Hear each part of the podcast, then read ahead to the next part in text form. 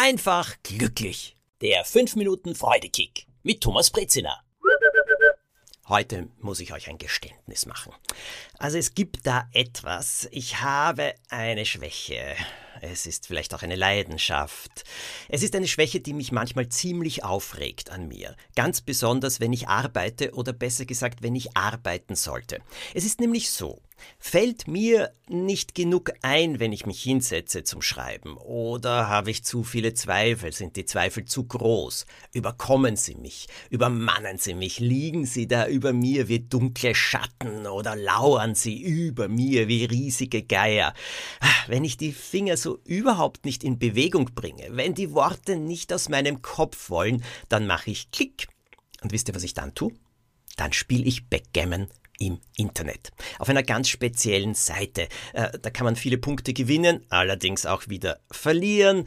Und irgendwie mag ich diese Seite besonders. Sie ist großartig gestaltet und ich spiele und ich spiele und ich spiele und wenn ich verliere, dann ärgere ich mich. Und wenn ich gewinne, dann freue ich mich. Und wenn ich immer wieder verliere, dann möchte ich natürlich die Punkte auch wieder zurückgewinnen, dann spiele ich immer länger. Und ich werde immer mehr und mehr wütend und wütender und noch wütender auf mich, weil ich nämlich nicht schreibe. Allerdings, manchmal ist es auch so, wenn ich mitten im Schreiben drinnen bin und äh, die Gedanken äh, nicht so richtig kommen, wie es weitergehen soll, spiele ich auch Backgammon auf dieser Seite. Und lustigerweise, interessanterweise entspannt das mein Gehirn und dann fließen die Gedanken besser. Plötzlich kommt die Idee, die ich gebraucht habe. Also, in diesen Fällen ist das Backgammon-Spielen natürlich sehr hilfreich, auch wenn ich es manchmal dann zu lange mache und dann auch wieder ein bisschen wütend auf mich bin.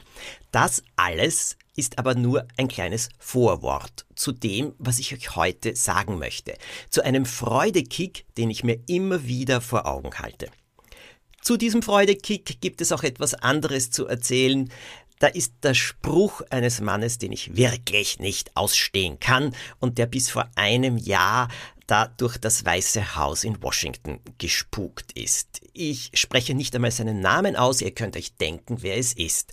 Naja, er ist ja auch ein großer Unternehmer und er hat einen Spruch geprägt, der ganz simpel ist, gleichzeitig aber, ich muss es zugeben, er ist hilfreich und er ist gut.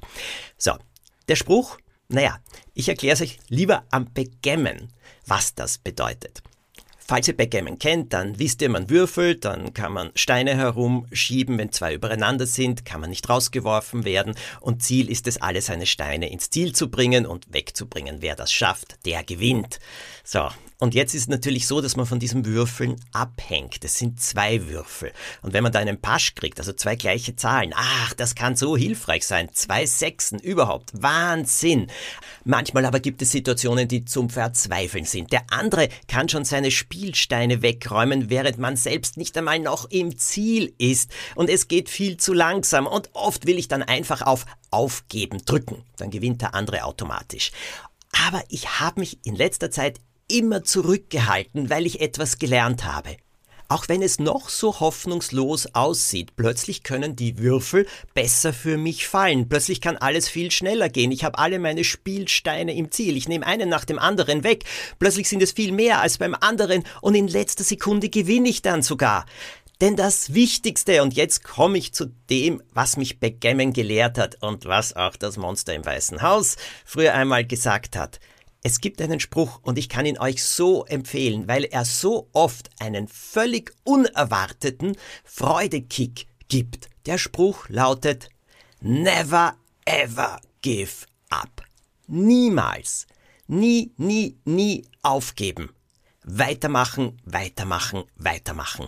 Ich habe gelernt, dass das das Wichtigste ist. Manchmal auch bei Projekten, zum Beispiel bei Buchserien, die ich begonnen habe und die so mm, zu Beginn gar nicht so gut gelaufen sind. Ab dem dritten oder vierten Buch plötzlich haben sie eine riesige Leserschaft gefunden und sind ein Erfolg geworden. Bei Backgammon war es so oft so, dass es ausgesehen hat, als würde ich verlieren. Aber ich habe weitergespielt. Ich habe nicht die Aufgabetaste gedrückt. Und am Schluss habe ich dann sogar gewonnen. Immer? Nein.